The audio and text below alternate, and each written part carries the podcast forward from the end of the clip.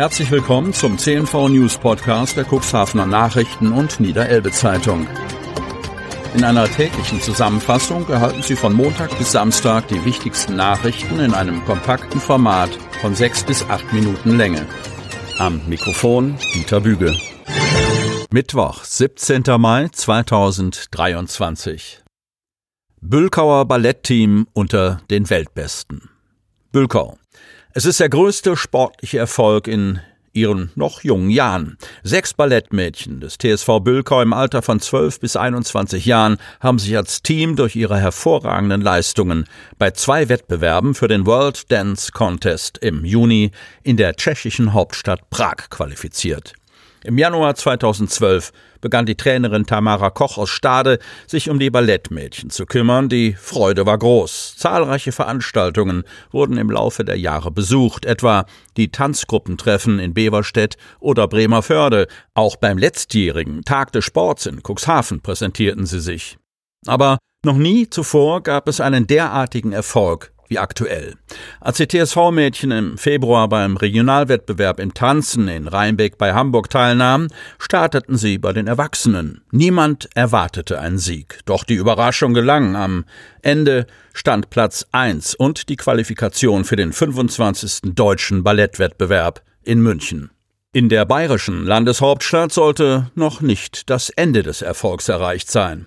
Mit dem Tanz Tarantella Napoli gingen die sechs jungen Frauen des TSV Bülkau in der Klasse Erwachsene Gruppe Nationaltanz an den Start und belegten mit ihrer Darbietung den zweiten Platz. Für diese Leistung gab es als Lohn die Qualifikation zum World Dance Contest 2023 in Prag. Das ist gewissermaßen so etwas wie eine Amateurweltmeisterschaft. Mehr geht auch nicht, freut sich auch Tanja Reilt. Nun steht die Fahrt nach Prag an. Die Fahrten zu den einzelnen Wettbewerben, ob nach München oder auch in Kürze nach Tschechien, bezahlen wir ebenso wie die Übernachtungen vor Ort aus der eigenen Tasche, merkt Tanja Reilt an, verbunden mit dem Wunsch nach mehr Unterstützung.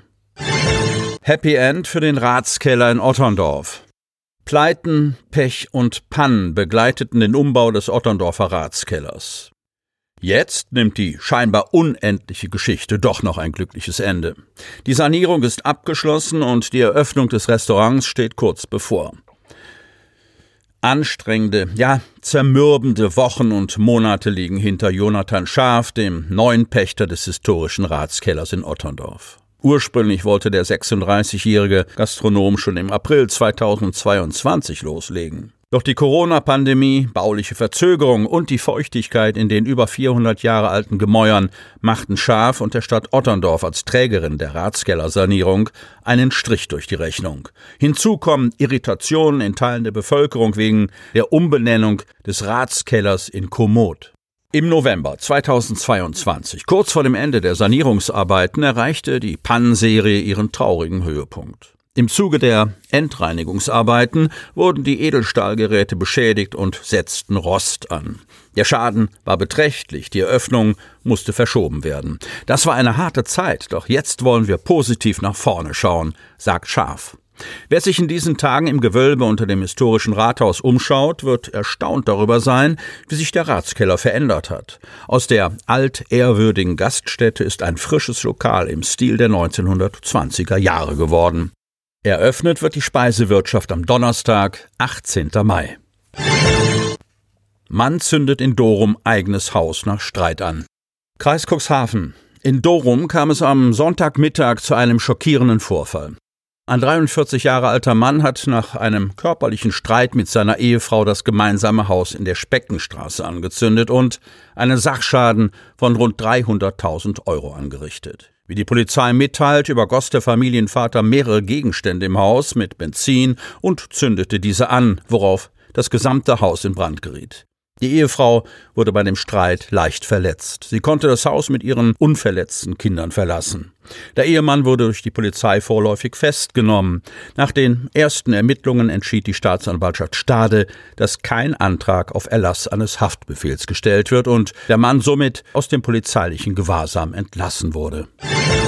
Hans-Joachim Stietzel erhielt Preis für sein Lebenswerk. Cuxhaven.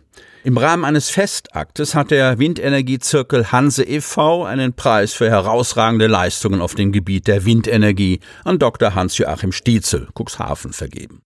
Nach Angaben der Preisgeber stellt die Auszeichnung eine Anerkennung für außergewöhnliches Engagement um das Ziel, eine umweltfreundlichere Zukunft zu schaffen dar. Überreicht wurde der Preis vor wenigen Tagen vom Vorstandsvorsitzenden Matthias Schubert. Die Laudatio hielt Martin Skiba, Professor der Technischen Universität Hamburg-Harburg.